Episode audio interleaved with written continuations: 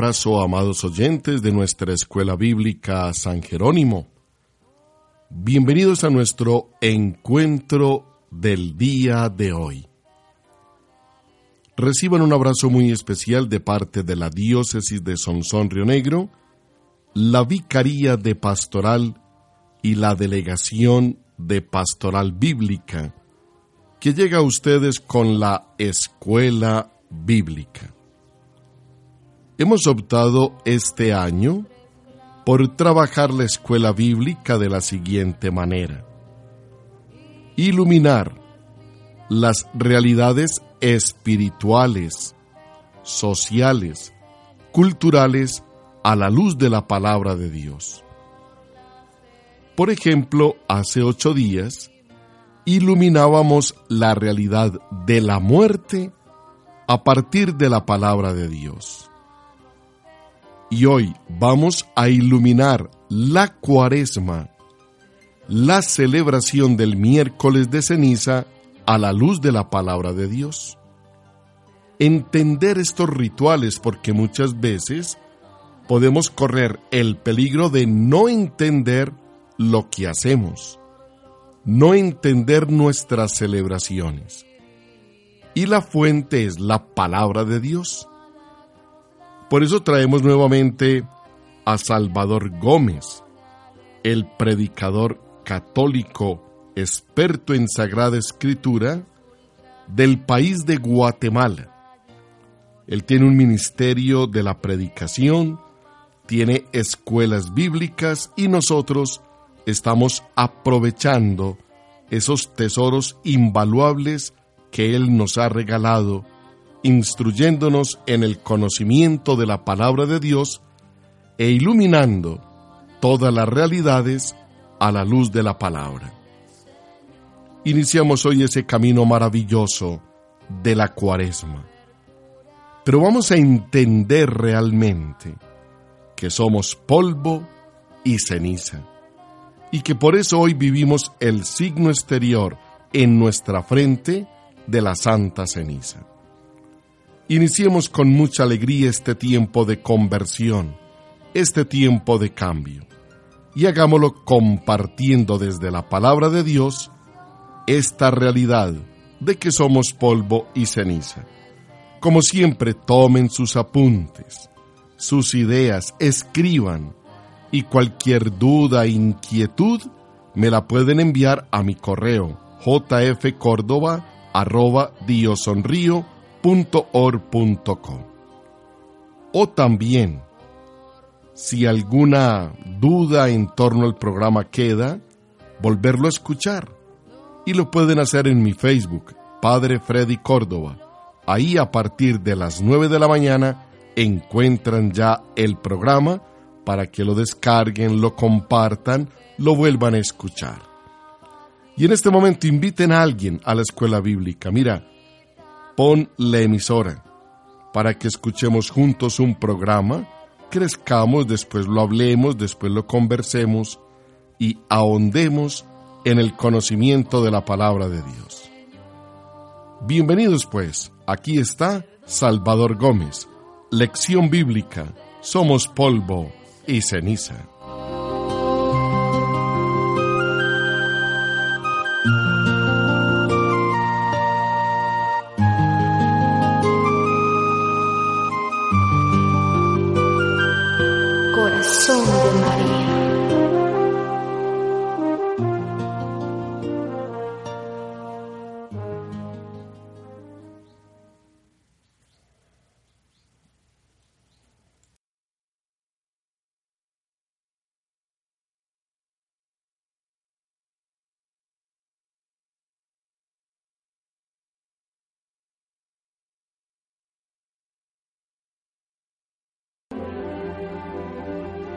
La iglesia como madre y maestra cada año nos llama a la reflexión de nuestra realidad como personas, como hombres, como mujeres, para reconocer delante de Dios esa realidad. Cuentan que San Francisco tenía un discípulo suyo que quería aprender a orar. Y para aprender a orar se levantaba de noche, iba atrás de San Francisco sin que él se diera cuenta, para oírlo de lejos la oración, la forma de orar de este santo. Y se pasó una noche entera oyendo las mismas palabras. San Francisco cuando oraba solo decía, ¿quién eres tú, Señor mío? ¿Y quién soy yo? ¿Quién eres tú, Señor mío? ¿Y quién soy yo? Y aquel oyendo, a ver, pues ya, ya eso ya lo oí, que siga toda la noche con las mismas palabras.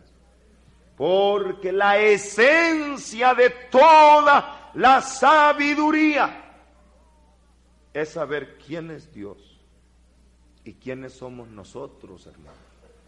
Porque a veces no tenemos claras esas dos realidades. Hoy vamos a hablar de quiénes somos nosotros en la presencia de Dios. Qué maravilloso es cuando la iglesia al inicio de la cuaresma nos trae al frente a uno por uno para que le pongan, ¿qué le ponen a uno en la cabeza? ¿Qué es lo que le pone? Y antiguamente el rito decía el ministro a cada uno, acuérdate que eres polvo. Actualmente la iglesia ha preferido las palabras cree en el Evangelio, conviértete y cree en el Evangelio. Pero la iglesia no se enfrenta a cada uno a reconocer en la presencia de Dios lo que nosotros somos. Yo no sé si ustedes recuerdan a un hombre que es el padre en la fe de todos los cristianos, incluso de que el pueblo de Israel se sentía orgulloso de llamar nuestro Padre. Nosotros, decían los israelitas, somos hijos de Abraham.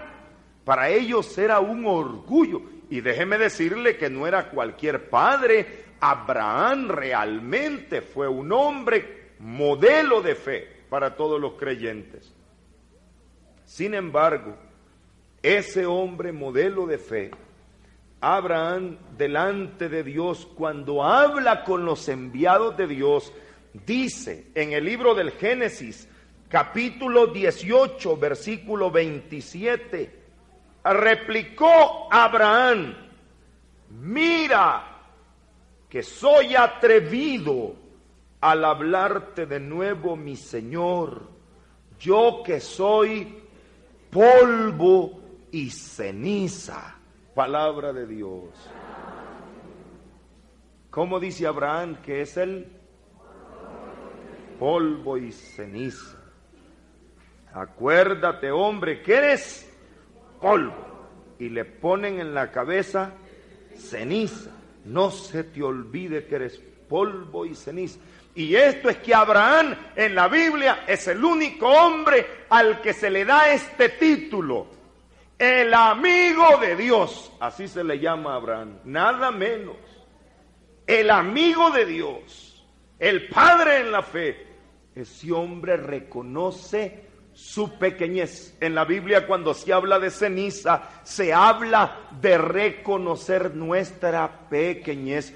¿Cómo nos hace falta esto? Nosotros somos muy orgullosos. ¿Y qué somos nosotros? Un poquito de ceniza orgullosa. Eso somos. Un poquito de polvo orgulloso. Cuando ahora por los problemas de espacio ya no se entierran los cuerpos, ahora se incineran, se queman.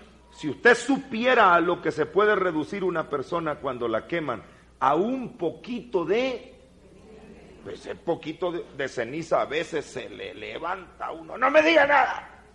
La ceniza más orgullosa esta. Somos ceniza orgullosa cuando nosotros nos ponemos en esa actitud de que a mí nadie me tiene que decir nada, yo sé lo que hago, lo que yo estoy haciendo está bien y a veces lo mostramos de diferentes formas, los hijos en rebeldía contra sus padres, las mujeres en rebeldía contra sus maridos, los hombres en rebeldía. ¿Por qué? Porque tenemos un orgullo muy grande. Somos ceniza inflada. Polvo inflado. Eso somos nosotros orgullosos. Pues es bueno recordar que la ceniza significa reconocer nuestra pequeñez. Y en primer lugar, delante de Dios, hermanos, porque a veces somos orgullosos hasta con Dios. Reconocer delante de Dios que Él sabe más que nosotros, porque vamos a reclamar continuamente. Ay Dios mío, pero ¿por qué haces esto? ¿Y cómo nos vamos a atrever, como dice Abraham, perdóname si yo me atrevo soy atrevido al interpelar a mi Señor. Soy atrevido cuando yo creo que Dios está equivocando. Soy atrevido cuando yo creo que Dios no me oye, que Dios se tarda. Soy atrevido cuando yo creo que Dios no me está dando lo que yo necesito. Debemos aprender a decir, Señor, yo no conozco tu plan, no conozco tu proyecto, pero yo quiero respetar tu voluntad. Yo quiero, Señor, reconocer en tu presencia que tú eres más sabio, que tú eres más bueno, que tú eres todo lo que puede imaginarse. Y que tú, Señor, en tu sabiduría y en tu amor, has permitido que mi vida esté transcurriendo de esta manera. Ahora hay que reconocerlo también delante de los demás, no solo delante de Dios. Hay que reconocerlo delante de los otros, frente a los cuales nos hemos mostrado demasiado orgullosos y prepotentes. Ese es el primer significado que en la Biblia tiene ponerse ceniza. Luego tiene otro significado que también debemos conocerlo para que en nuestra vida este significado se ponga en práctica.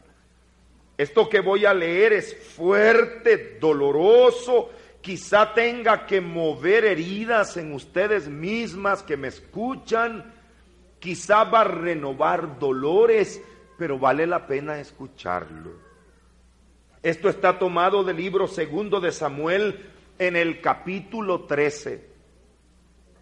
Yo no sé si ustedes recordarán los pormenores de la vida de la familia del rey David. Pero el rey David tenía una familia real integrada solo por hombres y mujeres bellísimos. Algunos hijos de David, a ver si lo recuerdan ustedes.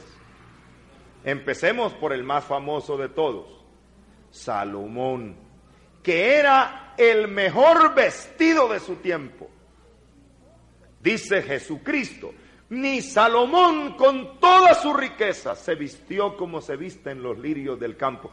No encontró a nadie con quien comparar la belleza de los lirios que con la forma como Salomón se vestía. Salomón era un hombre muy bien vestido, muy sabio. Tenía otro hijo que la Biblia misma dice no había, no había en todo Israel, no había en todo Israel un hombre tan guapo como Absalón. Ese era el otro hijo del rey David, Absalón. De ahí tenía otro hijo más que era el hombre más fuerte, el hombre guerrero, se llamaba este Atmón, fuerte y tenía una hija, dice el capítulo 13, versículo 1. David tenía, o sucedió pues que Absalón, hijo de David, tenía una hermana que era muy hermosa, que se llamaba Tamar. Solo les estoy haciendo ver toda esa colección de bellezas que estaban en el palacio. Pero en medio de tanta belleza, en medio de todas esas cosas se estaban moviendo cosas tan feas como la que cuenta allí el capítulo 13, que el hijo de David, Atmón, se enamoró de su propia hermana Tamar y la violó a su propia hermana. Eso por supuesto destrozó el corazón de todos, pero lo que yo quiero llamarles a la reflexión es lo que hizo Tamar. Cuando ella se sintió ultrajada, despreciada, y todas las palabras que yo diga son pocas para ese momento de dolor, dicen que Tamar hizo lo siguiente. Capítulo 13, versículo 19 del libro segundo de Samuel. Tamar puso ceniza sobre su cabeza, rasgó la túnica de mangas que llevaba, puso sus manos sobre su cabeza e iba gritando mientras caminaba. Su hermano Absalón le dijo, es que tu hermano Admón ha estado contigo Ahora calla, hermana mía, es tu hermano, no te preocupes de este asunto. Tamar se quedó desolada en casa de su hermano Absalón. Palabra de Dios. Quizá para nosotros, a la distancia del tiempo, no entendamos estas palabras. Lo primero que hizo Tamar fue ponerse ceniza.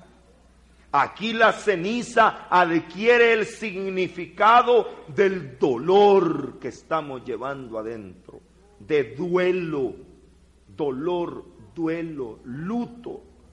Y además hizo otra cosa, dice la Biblia, rasgó la túnica de mangas que llevaba. Eso para cualquier lector de la Biblia no dice nada. Pero para los que escudriñamos la escritura y tratamos de ver por qué dice eso, en la antigüedad las princesas que eran vírgenes se vestían con vestidos de manga. Algo así como culturalmente se mantenía entre nosotros que todas las señoritas se ponían calcetines. ¿Se acuerdan en ese tiempo cuando ustedes iban a la escuela? Se ponían calcetines se ponían sus calcetas. Era como un signo, un signo de pureza. Era algo así, ¿no? Como un signo de pureza.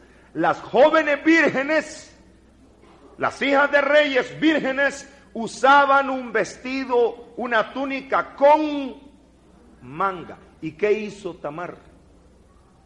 ¿Qué dice la Biblia que hizo?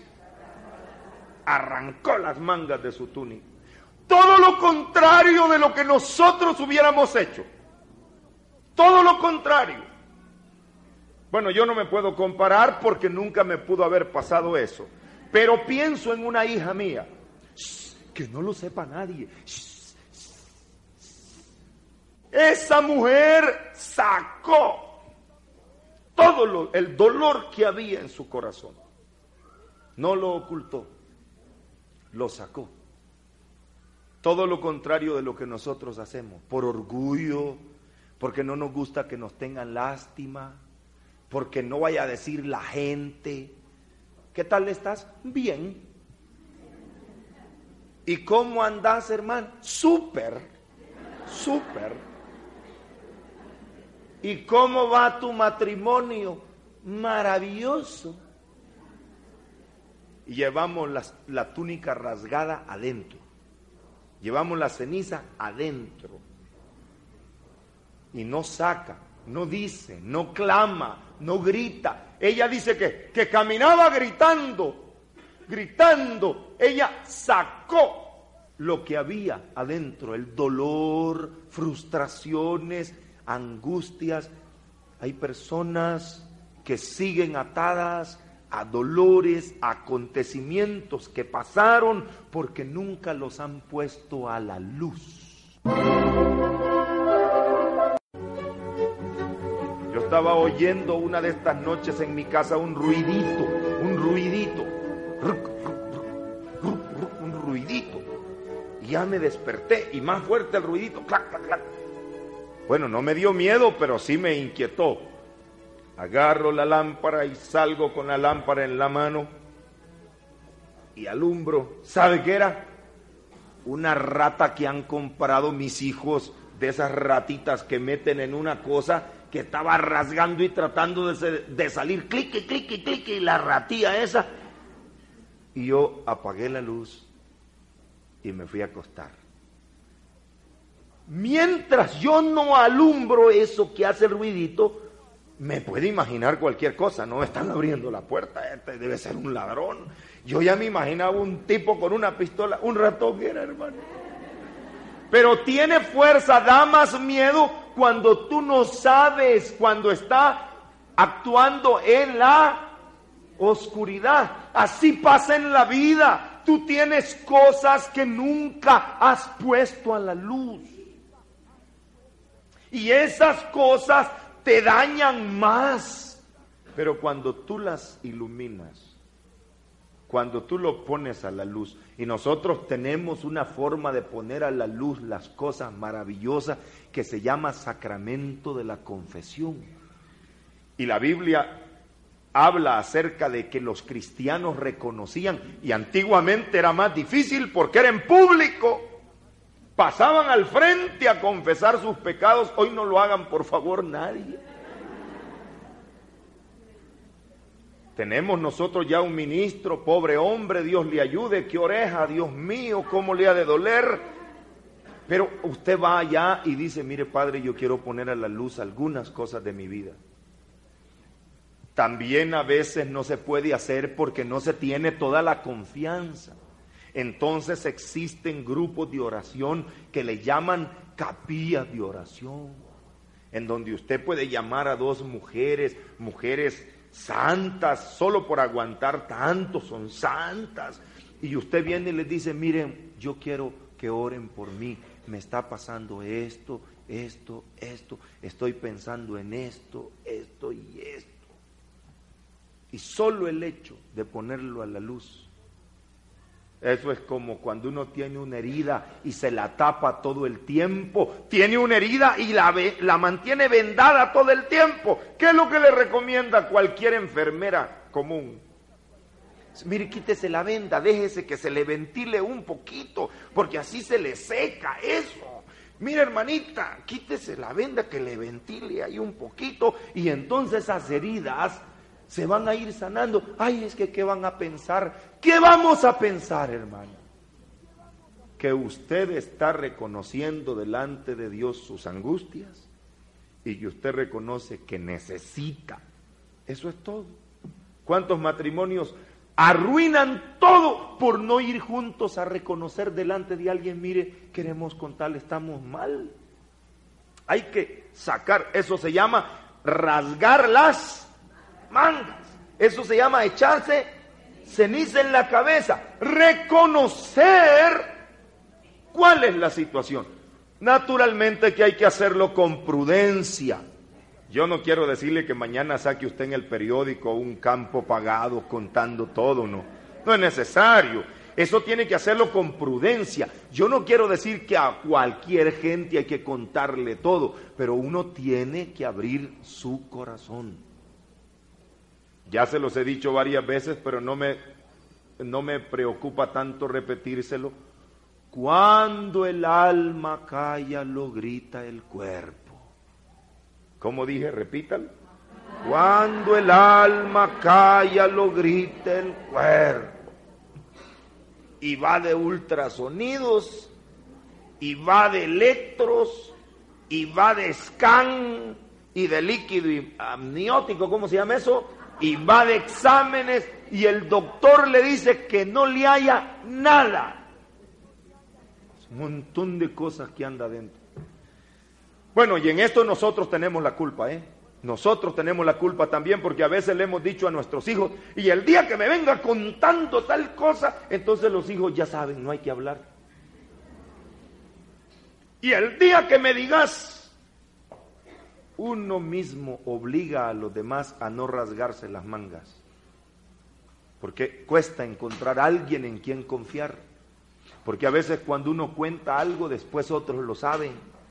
Es por la falta de sigilo, por la falta de secreto. Y yo le quiero animar a ustedes, si alguna vez una persona de su casa o de su grupo se le acerca y le dice, hermanita, te quiero contar esto y esto y esto, ustedes, hermanas, por lo que más quieran, guarden sigilo, silencio, oren por esa persona. Oren para que el Señor le libere. Ahora, ponerse ceniza o sentarse en ceniza es además, según lo que dice la Biblia en el libro de Jonás, en el capítulo 3, esto ustedes lo saben de memoria, pero lo vamos a leer. Jonás capítulo 3, cuando el Señor manda al profeta que camine por en medio de la ciudad de Nínive y le dice, dentro de 40 días Nínive será destruida, dice el versículo 5. Los ninivitas creyeron en Dios, ordenaron un ayuno, se vistieron de sayal desde el mayor al menor.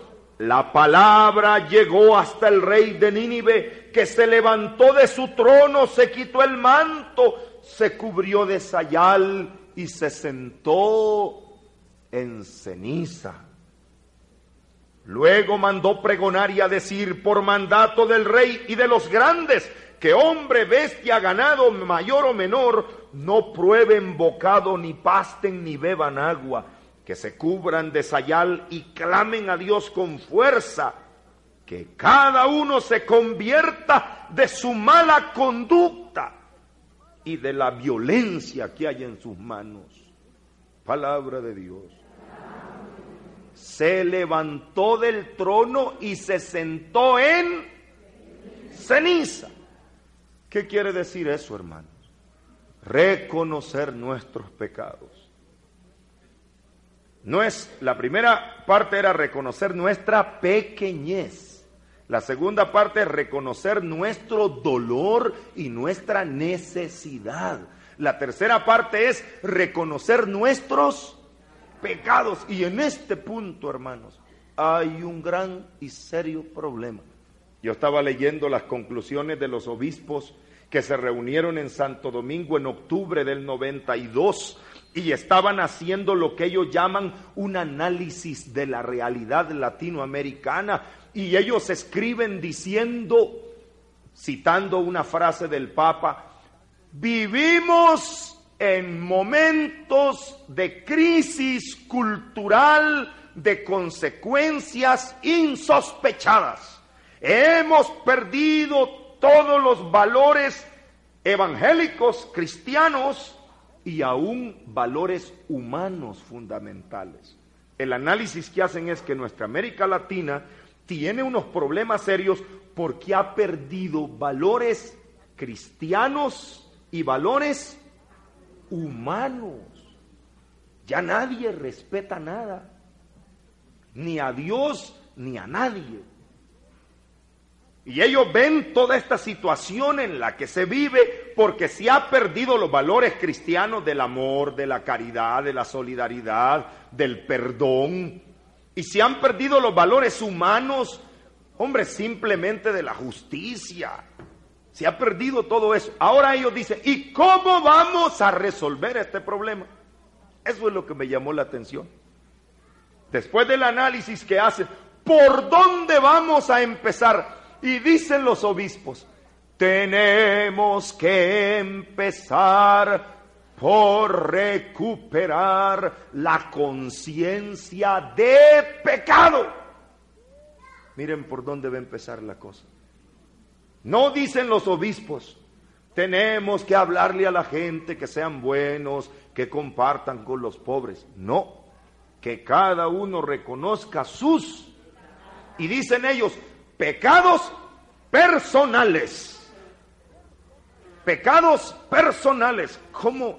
Yo no sé si a ustedes les llega con la fuerza que a mí me llega en una América Latina donde estábamos hasta el copete de estar oyendo decir que pecados son los pecados sociales, la injusticia, los pobres. Ahora, tu adulterio, ese no es problema. Tus mentiras, esas no son problemas. Ahora los obispos vienen a la carga y dicen, hay que reconocer los pecados personales, personales sentarse en ceniza, reconocer que somos pecadores. ¿En qué estoy fallando yo? Yo les recomiendo, si cuando tengan a la mano un documento que se llama Santo Domingo, las conclusiones de los obispos, lean solo el número uno, el primer numerito, dice, nosotros damos gracias a Dios por el don inestimable de la fe, enorme don. Estamos aquí para declarar nuestro amor en Jesucristo y para pedirles perdón, dicen los obispos, porque hemos sido infieles a este amor de Cristo. Yo creo que un pueblo tiene esperanza, hermano, una familia tiene esperanza cuando se reconocen los pecados. Ahora bien, voy a resumir un poquito.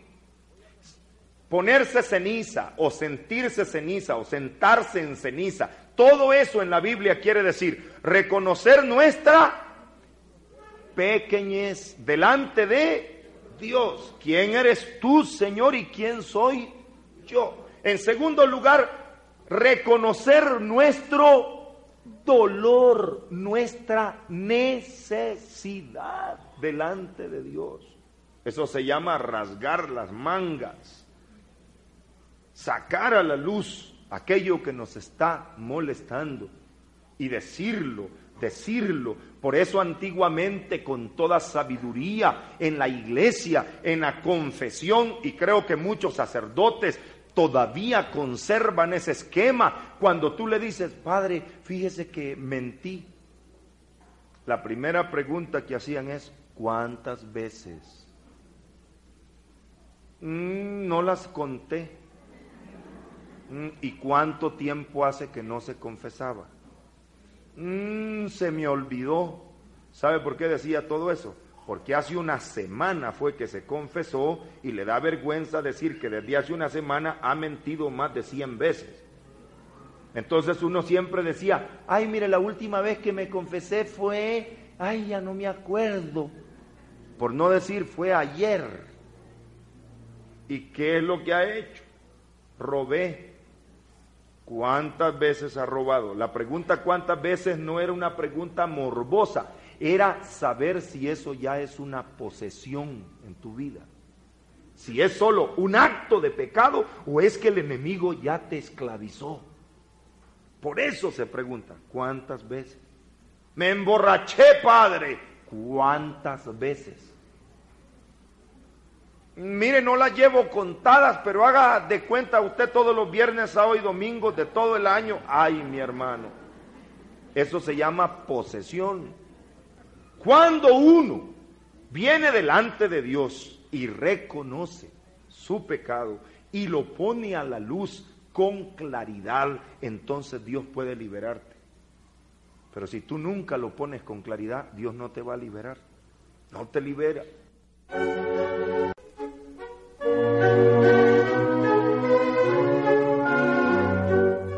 Cuando uno viene delante de Dios y reconoce su pecado y lo pone a la luz con claridad, entonces Dios puede liberarte. Pero si tú nunca lo pones con claridad, Dios no te va a liberar. No te libera. Y el Señor nos va, Él tiene una promesa para todos aquellos que en su presencia se sienten ceniza, se ponen ceniza en la cabeza o se reconocen ceniza. ¿Por qué lo hacemos delante de Dios? Mire cómo dice Isaías en el capítulo 61. Aquí está la respuesta. Y yo quiero que ustedes lean con atención o escuchen con atención esto que voy a leer.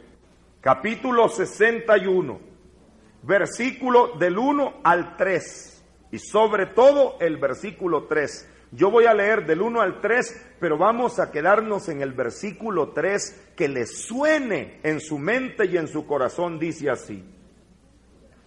El Espíritu del Señor está sobre mí, por cuanto que me ha ungido Yahvé. Me ha enviado a anunciarle la buena nueva a los pobres, me ha enviado a vendar los corazones rotos, a pregonar a los cautivos la liberación, a los reclusos la libertad a pregonar un año de gracia de Yahvé, día de venganza de nuestro Dios, para consolar a los que lloran, para darles diadema en vez de ceniza, aceite de gozo en vez de vestido de luto, alabanza en vez de un espíritu abatido. Palabra de Dios. ¿Qué dice el Señor que le va a dar a los que traen ceniza en la cabeza? ¿Qué le va a dar? Algunas versiones de la Biblia traducen corona. Otras versiones de la Biblia traducen diadema. Si queremos traducir lo que eso quiere decir, significa dos cosas. Victoria, que es la corona. La corona es victoria. Acuérdense de San Pablo, que todos luchan para alcanzar una corona. Nosotros ya tenemos una corona. Eso significa, ¿qué significa? Victoria. Y también significa poder. El que tiene la corona en la cabeza o el que tiene la diadema es el que tiene autoridad, poder. Pero nótese bien que la Biblia no dice, el Señor tiene coronas para todas las cabezas que vengan. Traiga su cabeza, quita su corona. ¿Hay corona para todas las cabezas? No, ¿para cuáles hay? Para las que vienen con Ah, ¿Qué dice? Lee ahí. Para darle diadema en vez de... Entonces va a haber un cambio. Usted va a darle su y va a recibir su. Y si usted nunca se pone ceniza, nunca va a recibir corona, nunca va a recibir diadema. Ahí está claro. Cambio. Si usted viene delante de Dios con ceniza en la cabeza, reconociendo su pequeñez, su necesidad y sus pecados, el Señor entonces tendrá victoria y poder para su vida. Pero si usted nunca hace eso, si no tiene usted esa actitud de pequeñez delante de Dios, entonces usted nunca va a recibir victoria, nunca va a recibir poder.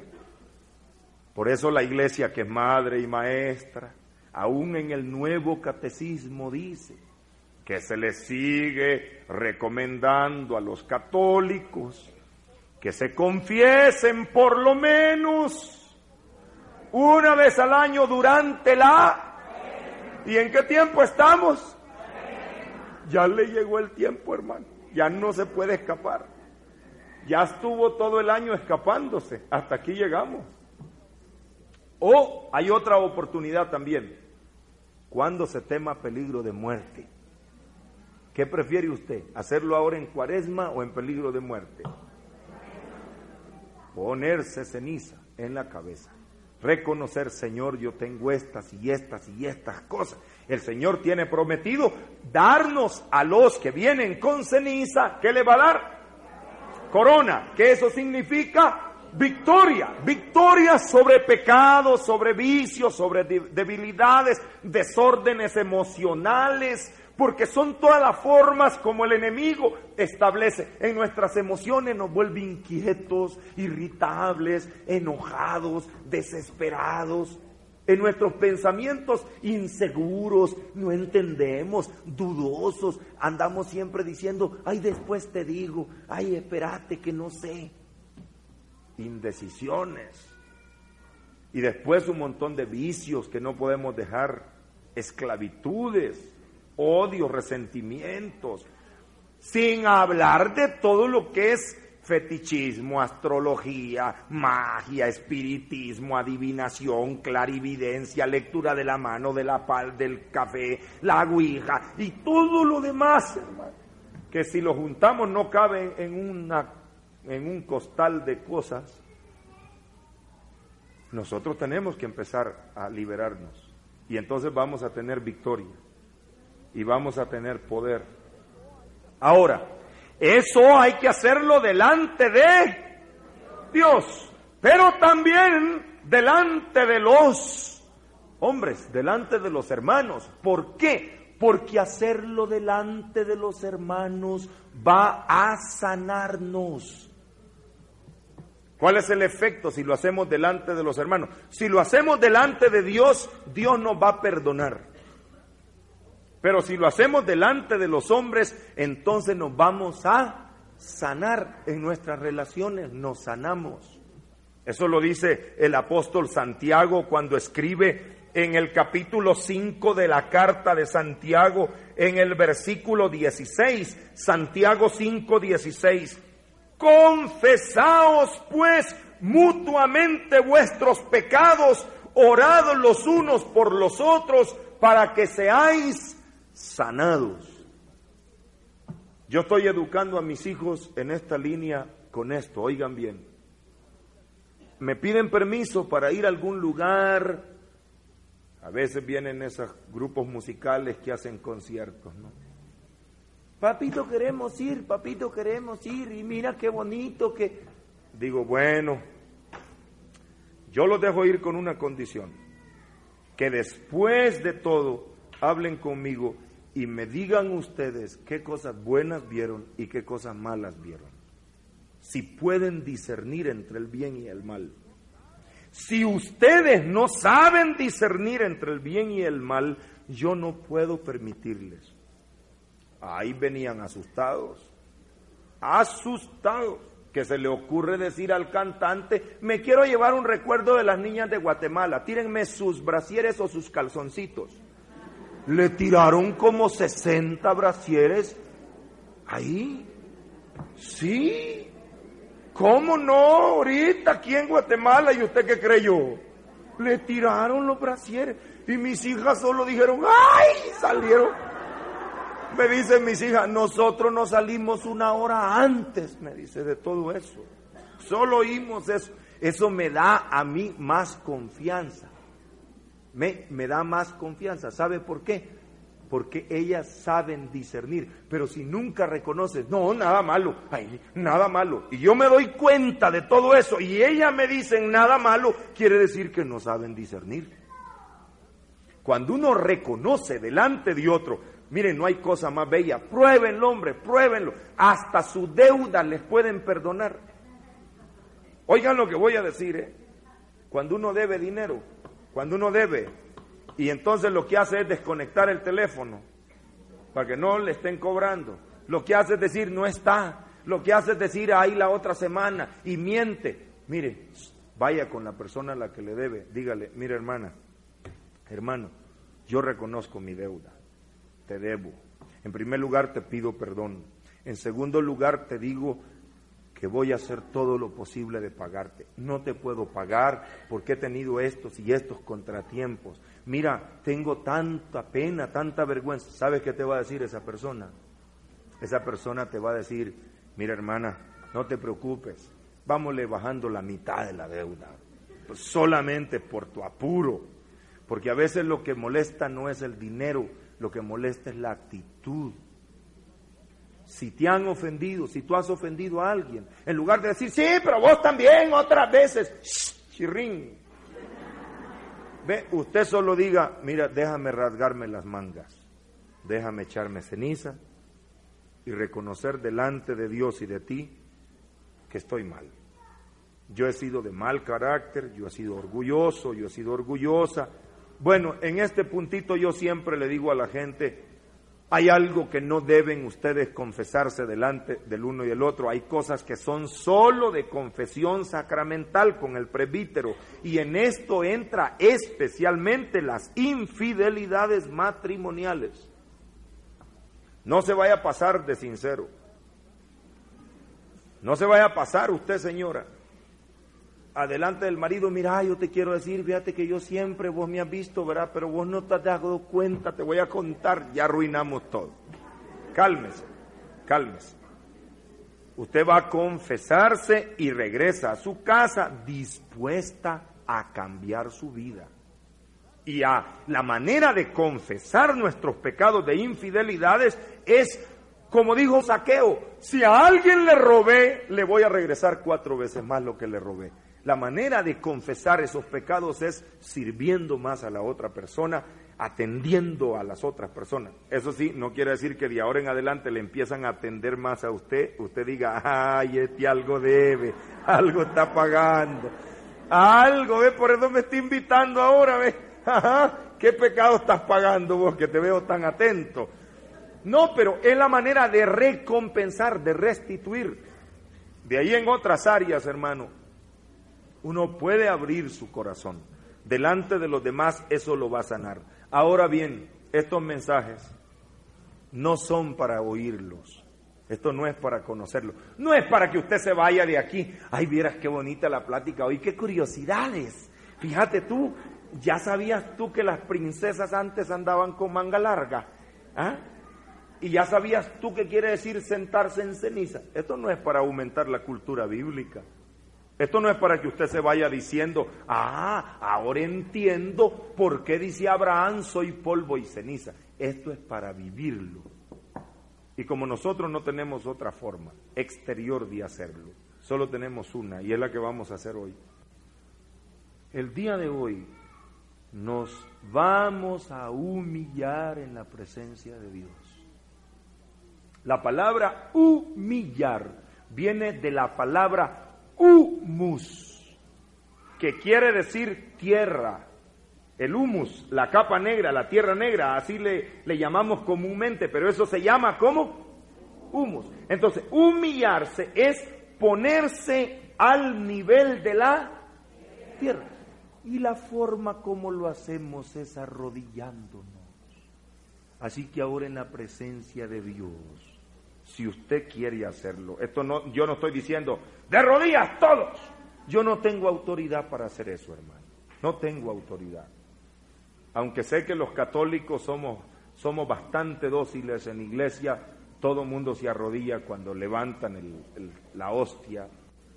Yo lo que quiero ahora es decirle, si usted reconoce en la presencia de Dios su pequeñez, su necesidad y sus pecados, este es el momento para que doble sus rodillas, humillarse. Yo lo hago primero, hermano, porque yo sí reconozco delante de Dios.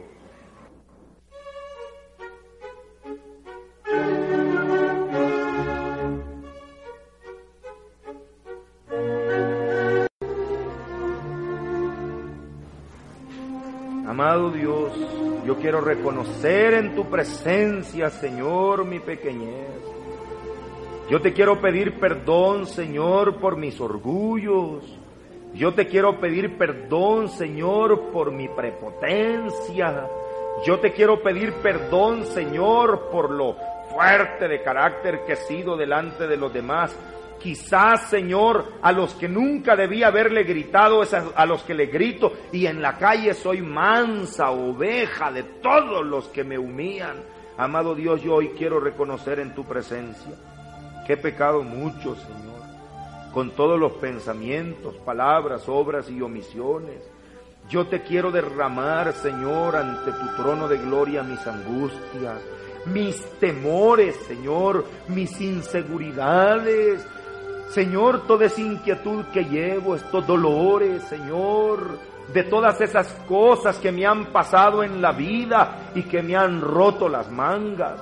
Amado Señor, yo quiero reconocer ante ti que me siento débil. Desde aquel día que me pasó eso, Señor, yo me he quedado como ido, como ida. Señor amado, yo te pido que sane, Señor, toda herida que haya quedado desde esos días, Señor, en que por cualquier razón perdí mi confianza y mi valor en mí mismo o en otra persona. Señor, yo quiero derramar ante ti todos esos temores, todo ese esa inseguridad, ese vacío que ha marcado mis sentimientos desde ese día hasta hoy. Eso que nunca lo he contado a nadie, Señor. Eso que me he esforzado por ocultar. Pero ahora yo lo quiero poner en tu presencia, Señor. Yo vengo ante ti también, amado Dios, para reconocer mis pecados. Señor, ten misericordia que yo soy un hombre pecador. Amado Dios, quiero reconocer en tu presencia mis pecados. Yo quiero reconocer en tu presencia mis infidelidades. Amado Señor, perdóname. No tengo excusa, Señor. Podría decir que es que mi esposa, que es que mi esposo, que es que mis hijos, que es que tantas cosas. No, Señor. Es que yo he pecado. Y te pido perdón, Señor. Yo espero, Señor, que al reconocer esto en tu presencia, puedas ver la ceniza que hay en mi cabeza, Señor. Quita la ceniza, Señor. Dame corona, Señor. Dame diadema. Dame victoria, Señor. Quiero vencer con tu gracia. Vamos a tomar autoridad, hermanas. Vamos a tomar autoridad. Corona. Y en el nombre de Jesús atamos todas esas cosas que han establecido dominio, vicios, pecados, tendencias desordenadas, inmoralidades, impurezas, palabras, pensamientos, rencores, resentimientos. En el nombre de Jesús los atamos y los echamos fuera en el nombre de Jesús. Y nos declaramos libres con el poder de Dios. Gracias Señor, porque tú nos das victoria sobre las acechanzas del enemigo. Gracias Señor. Hermano, si usted está cansado de estar de rodillas, ayuda mucho poner las manos en el suelo también. Eso ayuda bastante. Ah, postres en la presencia de Dios. Humíllense en la presencia del Señor. Amado Dios, gracias por este momento, Señor. Por este momento. Yo estoy aquí, Señor, postrado para reconocer, Señor, todas mis pequeñeces, dolores, debilidades, maldades. Y ahora, hermano, mire un momento, abra los ojos, ya no mire al Señor, ahora va a mirar a los que están al lado suyo. Mírelos como están de rodillas, ¿ya lo vio? Qué bien se miran, algunos hasta llorando, qué bien que se ven. Ya vio a su hija, señora, a esa muchachita que se levanta y le dice, no me diga nada, mire cómo está de rodillas. Ya la vio. Ya vio a su mamá, ya vio a la suegra, también ya la vio hincada. Ya vio a la esposa, esa rebelde, hincada. ¿Sabe que eso sana mucho? Sana mucho vernos de rodillas Nunca somos más grandes que como cuando estamos de rodillas. Ahora vamos a orar por sanación de la relación entre nosotros. Ponga la mano en el hombro del hermano que está arrodillado al lado suyo. Quizá no está aquí el esposo que debería estar de rodillas. Quizá no está aquí el hijo que debería estar de rodillas. La hija. Esa persona orgullosa que nunca ha quebrantado su orgullo pero mire al que sí está de rodillas y sánelo en el nombre del Señor. Dígale, Señor, bendice a mi hermano, a mi hermana.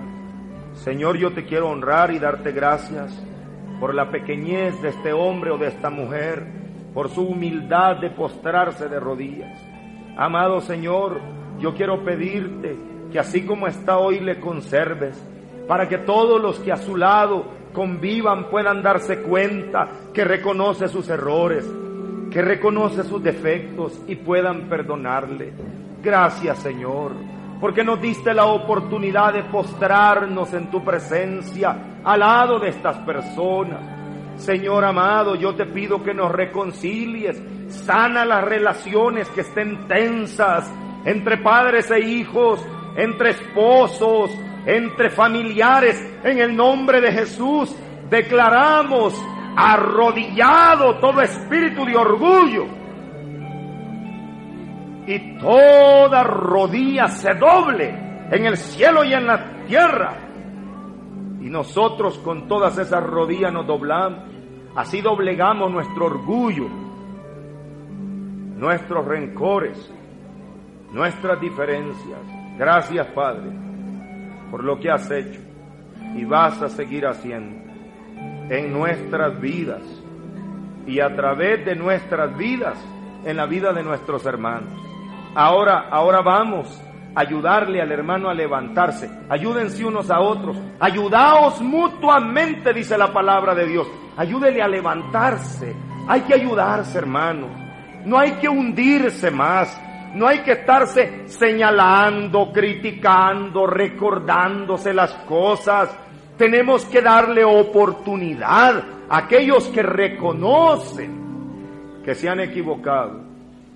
Cuando el Señor, cuando el Señor miró a Pedro que le había negado, después no le dijo, Pedro, ¿por qué me negaste? Pedro, sin vergüenza, le dijo solo, ¿cuál fue la pregunta que le hizo? Pedro, Pedro, ¿cómo le dijo? Me amas, me amas. Y usted se va a dar cuenta, hermano, que si hay alguien que llora y se arrepiente de haber hecho algo contra usted, es un signo de amor. Es lo que dice esta alabanza que vamos a cantar para que el Señor deje esta palabra en su mente y en su corazón. Quédese en el lugar donde está, acomódese un momento y clame para que Dios le haga real lo que dice este canto. Pedro, estás llorando, Pedro arrepentido Pedro de ser un pecador, un pecador. Pedro, sigue llorando Pedro, porque Jesús tu llanto lo mira con amor. El llorar de dolor por haber traicionado a un ser amado es tenerle amor. El llorar de dolor es una promesa de ser mejor. Digamos todos juntos, Pedro estás llorando, arrepentido, Pedro, de ser un pecador, un pecador, Pedro, sigue llorando, Pedro porque Jesús tu llanto lo mira con amor. Bienaventurados son los que lloran por sus pecados, por su traición. El llanto es testigo que aún tienen vivo el corazón. Pedro, estás llorando, arrepentido, Pedro, de ser un pecador, un pecador. Pedro, sigue llorando Pedro, porque Jesús tu llanto lo miras con amor. Gracias Señor, bendito seas. Ahora nos ponemos de pie, vamos a darle gracias al Señor, démosle gracias porque Él cambia, dice la Biblia, nuestro vestido de luto en traje de fiesta, porque Él cambia nuestro lamento en alabanza. Dígale gracias, Señor, te alabamos y te bendecimos. Alabe a Dios, hermano, que merece la alabanza de su pueblo. Gracias, Señor. por todo aquello que has hecho en nuestra vida, por aquello de lo que nos has librado y nos hemos dado cuenta, Señor. Siempre te agradecemos por las cosas que hemos visto, pero nunca te agradecemos por aquello que no nos, no nos damos cuenta y tú nos has librado, Señor. Te queremos dar gracias, Señor, por la misericordia que nos tienes, porque si no fuera por tu amor infinito, ya no estaríamos aquí, Señor. Si no fuera por tu amor infinito, ya nosotros, Señor, no tendríamos esperanza. Pero ahora, amado Dios, tú nos llamas de nuevo a tu camino. Nunca es tarde para volver a empezar. Hoy quiero, Señor, empezar otra vez a caminar en tu senda. Y gracias, Señor, porque yo puedo mostrar un poquito de tu perdón y tu misericordia cuando soy capaz de perdonar y de amar a mis hermanos. Amado Señor, te pido que bendigas a las personas que a nuestro lado están y que han mostrado su sufrimiento, sus dolores, su necesidad, su pequeñez. Ayúdame a comprenderles con la comprensión con la que tú a mí me comprendes. Amarles con el amor con el que tú me amas. Gracias Señor por lo que has permitido en el día de hoy que ocurriera y te pedimos, Señor, que nos bendigas y nos cubras con el poder de tu sangre. El Señor nos bendiga y nos guarde, nos muestre su rostro y nos dé la paz. Nos conceda la salud del cuerpo y la paz en el alma. Y nos cubra con el poder de la sangre de Cristo en el nombre del Padre, del Hijo y del Espíritu Santo. Amén. Y todo el pueblo dice, Señor, tú que eres dueño de la paz, danos la paz. Démosle un abrazo de paz al hermano que está a nuestro lado. Alegrémonos de lo que Dios ha hecho en nuestra vida, de lo que Dios va a seguir haciendo, de lo que el Señor estará haciendo a través de nosotros a través de las personas que saldrán de aquí llevarán este mensaje a sus familias.